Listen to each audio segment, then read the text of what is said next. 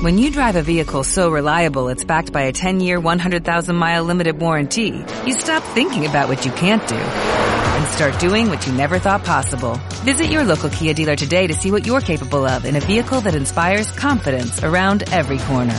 Kia, movement that inspires. Call 800-3334-KIA for details. Always drive safely. Limited inventory available. Warranties include 10-year 100,000-mile powertrain and 5-year 60,000-mile basic. Warranties are limited. See retailer for details. Hola, ¿qué tal? Yo soy el Padre Toño y te mando un saludo, un abrazo donde quiera que estés.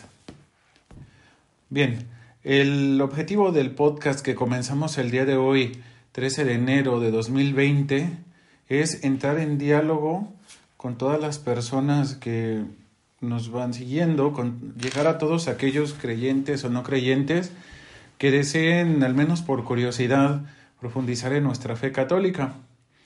Pero habiendo tantas opciones, he querido darle un enfoque eh, como de respuesta. Me explico. Nosotros que en esta época no somos ajenos a las redes sociales, aunque si tú lo eres, si eres ajeno a las redes sociales, felicidades, porque muchas veces eh, esto nos quita un poquito de libertad, pero bueno, ese es otro tema que podemos tratar en otro momento. A veces nos encontramos con publicaciones, con afirmaciones que son muy temerarias respecto a lo que se cree que creemos nosotros como cristianos, a nuestro modo de ser. Parece ser que hay muchos prejuicios con respecto a nosotros.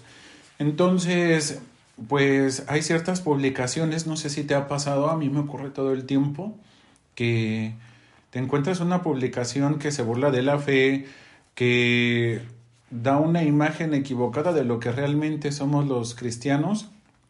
Entonces, lo que yo quiero hacer, pues, es dar una respuesta acerca de diversas publicaciones que me voy encontrando por ahí y bueno, pues vamos a entrar en ello.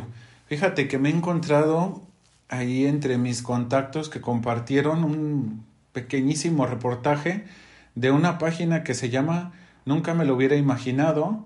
Eh, esto lo escribió Génesis Ramírez el 5 de diciembre del 2019. Pues le mandamos un saludo y bueno, pues vamos a dar una respuesta acerca de lo que esta persona nos dice. Bueno, pues básicamente primero nos dice que cada religión eh, contiene mensajes enigmáticos bajo los cuales se basa la creencia que profesan. Sin embargo, su propósito original se pierde y con ello su esencia. Y bueno, que el ejemplo más claro de esta situación lo podemos encontrar en el verdadero mensaje que dejó Jesús a la humanidad. Y él cómo la religión lo ha transmitido para sus seguidores, hasta el punto de llegar a contradecir las bases morales de la fe. Una parte fundamental en el discurso y en las acciones de Jesús radicaba en su amor por las personas sin importar su pasado, origen o pensamiento. Ámense los unos a los otros como yo los he amado. Una frase contundente pero cuyo significado se ha perdido bajo los preceptos de la religión. Yo creo que es muy arriesgado decir esto. Ámense los unos a los otros. Yo creo que más bien ese concepto de amarse los unos a los otros se ha perdido bajo las categorías de pensamiento que existen en la actualidad. Eh, yo te quiero explicar muy rápidamente que el concepto de amor que Jesús manejaba, del que Jesús hablaba, es muy distinto al que se tiene en la actualidad, porque hoy en día amor lo podemos confundir muy fácilmente con otras situaciones, con sentimientos, con relaciones tóxicas, eh, con una codependencia muchas veces existente entre las personas. Entonces, eh, al respecto, el Papa Emérito Benedicto XVI nos habla en una encíclica que se llama Dios es amor, que es preciosa, pero en los primeros números te clarifica los distintos tipos de amor eh, que no es lo mismo el amor a la pareja, el amor hacia tus amigos, hacia la humanidad, hacia la naturaleza y del amor que Dios nos tiene, ¿no? Entonces, habría que ver cuál es el verdadero amor que Dios nos está llamando a decir. Bien, pues también ella nos habla de comportamientos que Jesús nunca permitiría y que nos echaría en cara y pues vamos a desglosar y vamos a dar una respuesta. Es como entrar en un diálogo te decía a ver, eh, pues, ¿qué nos puede, qué nos puede aportar, no? Destruir al prójimo. Jesús expresó con frecuencia su amor hacia todas las personas sin tener prejuicios por su labor, origen o apariencia. Mostró su amor a todos los seres vivos de forma desinteresada y no caer en ofensas. Por lo que al darle la espalda a las personas en base a su creencia, personalidad o estatus social, se destruye directamente una de las principales bases morales de Jesús y de su mensaje al mundo.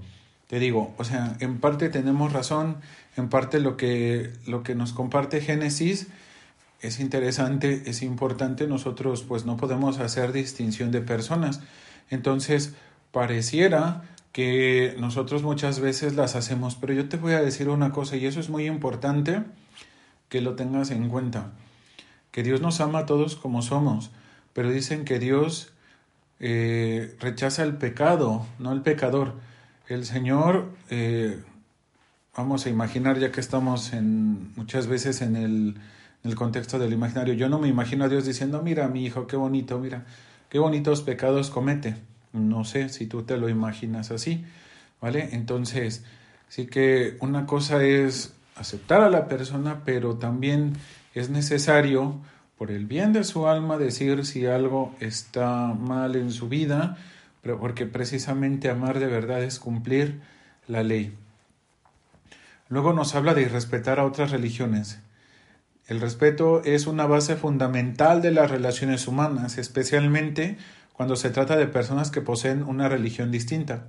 Después de todo, ¿de qué sirve orar con frecuencia si se desprecia la fe de otras personas por no compartir creencias contigo? Bien, mira, yo te quiero hablar también de un poquito de prejuicios, porque por lo visto, pues se tiene esa visión de que las personas que somos religiosas, que practicamos una fe, en, ese, en este caso que tenemos la fe católica, que somos sacerdotes, pues rechazamos todo lo que no es católico y no es así. Nosotros, por ejemplo, amamos profundamente el judaísmo porque es el Antiguo Testamento, es la base de nuestra fe.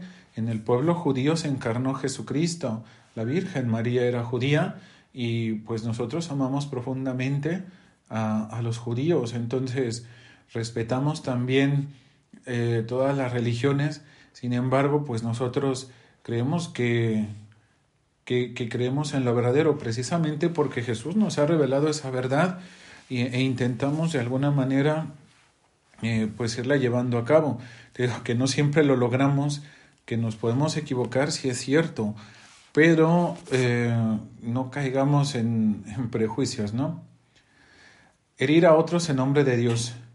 Pese a representar una figura guía para muchas personas, Jesús amaba a todas las personas por igual, sin establecer una lucha de superioridad contra otras figuras divinas, debido a que buscaba incentivar el respeto hacia las enseñanzas y pensamientos de otro. Mira, yo creo que, a ver, parcialmente razón, muchas veces sí, sí, sí que te quiero dar la razón, pero también eh, quiero hacerte una observación, no sé. Bien, eh, Jesús vive en un momento histórico, en una sociedad concreta que tienes que tomar en cuenta. Fíjate bien, eh, no, pues Jesús nunca habló contra otras figuras, otras deidades, otras figuras divinas, como se dice aquí, porque es que no había otras figuras divinas, no sé si me explico, cuando Jesús hace referencia a una figura divina, pues se refiere al Padre Celestial, y llega a decir, quien me ve a mí, ve al Padre. Él se reconoce como el verdadero Hijo de Dios. Si, lo captamos, entonces aquí no, no podemos decir que Jesús se pone ni por abajo ni por encima de por ningún otro profeta que no sea del judaísmo, porque nosotros creemos que en él hemos encontrado la plenitud de la profecía. Muy bien, entonces, pues cuidado con eso, ¿no? O sea, que no nos salgamos de contexto porque estamos viendo la figura de Jesús desde nuestra perspectiva contemporánea, pero creo que si queremos lograr un mejor entendimiento de su palabra y de su mensaje también es muy útil saber en el momento concreto en el que Él vino. Bien, creer para ir al cielo. La frase creed en mí y abriréis las puertas del cielo ha sido malinterpretada por muchos religiosos, quienes defienden la exclusividad del cielo únicamente para quienes son seguidores de la religión que profesan, desestimando así las buenas intenciones de Jesús. No, esa eso, ese es un error. Eh, te digo, tú crees que creemos cosas que no creemos, valga la expresión. Eh, te lo voy a explicar, eh, te lo voy a explicar muy bien. Primero, pues, desde luego los que creemos nos gustaría ir al cielo. A mí me gustaría, me encantaría estar en la presencia del Señor toda mi vida. De hecho, precisamente para eso vino Jesús y de eso se trata un poquito nuestra misión, ¿no? De mm, ayudar a la gente a salvarse. Entonces, eh, pues ten mucho cuidado. Fíjate también que me llama la atención eh, esta frase, creed en mí y abriréis las puertas del cielo. Lo he buscado en todos los evangelios, lo he buscado en las cartas paulinas, eh, en, el Antiguo Testamento tampoco está presente. Mira, por eso es tan importante saber realmente lo que piensa el otro antes de dar una opinión, antes de hablar sin conocimiento de causa. Eh, esta frase no la vas a encontrar en la Sagrada Escritura, entonces pues yo sí como que te invito a documentarte un poquito más, a conocer un poquito más de, de, la palabra del Señor y, bueno pues así podemos tener como que un diálogo más, más nutritivo. ¿Vale? Y dice, odio por la, por la diferencia. El Hijo de Dios se encargó de manifestar su corazón dedicado al amor y libre de odio incluso en los momentos más crueles, por lo que dejar que el corazón se llene de ira y rencor hacia quienes actúan o piensan distinto, ataca directamente el mensaje de Jesús. Eh, aquí hay que hacer una matización. No necesariamente se trata de actuar con ira y con rencor, o sea, hay que saber también qué entendemos por esto, ya que en la actualidad, y no me dejarán mentir quienes nos escuchan, eh, las personas que más buscan tolerancia o que más se jactan de ser tolerantes, hablando de aquellos que son afines con ideas modernistas, con ideas progresistas, en cuanto pues les manifiestas algo distinto a lo que creen, pues precisamente caen en esto, ¿no? En la ira y el rencor. El hecho de que yo no esté de acuerdo contigo en un punto concreto, que yo te diga, mira, esto está mal, esto no te va a ayudar, si realmente te quieres acercar a Dios, eh, pues no quiere decir que yo actúe con ira y odio, o sea, al contrario, yo creo que la mejor manera de ayudar a una persona pues es decirle en que está mal y bueno, pues ya te escuchará o no, pero y a eso te arriesgas si, si quieres corregir a alguien. ¿De acuerdo? Bueno, pues hasta aquí llega el este mensaje que nos dice. Eh, me llama mucho la atención porque ha llegado un montón de gente. Aquí, fíjense, aquí pone que lo han compartido 521 mil veces. Entonces, yo creo que ha llegado un montón de gente. Eh, yo no creo que este podcast llegue a 521 mil personas, pero eh, yo creo que a unos cuantos llegará. Bueno, pues yo te invito a meditar, a conocer nuestra fe, a conocer realmente lo que enseñamos como, como católicos, eh, decirte que no es el simple hecho de querer tener la razón, sino que se trata de, entablar un diálogo y sobre todo pues ayudar a las personas que tienen una idea falsa de lo que creemos y que sepan lo que realmente creemos y por qué lo creemos, ¿no? Pues un abrazo a ti que me escuchaste, que me aguantaste durante este tiempo. Eh, no sé, te mando un abrazo fuerte, eh, que Dios te llene de bendiciones y nos vemos pronto. Un abrazo, adiós.